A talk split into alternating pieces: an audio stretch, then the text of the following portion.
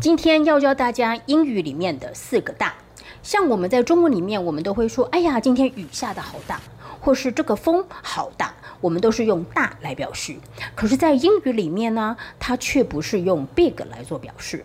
big 这个单字呢，它是用在指尺寸大或者是体积大，所以呢，我们可以讲 big dog。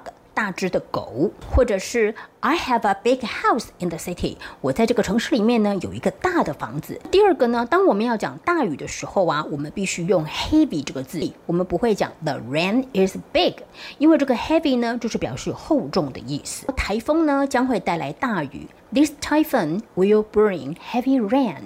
再来第三个单字呢，我们来讲到了风大。风大的形容词呢，我们会讲 strong。The strong wind damaged their house。这个强风把他们的家给损坏了。第四个单字呢，我们讲到了雾。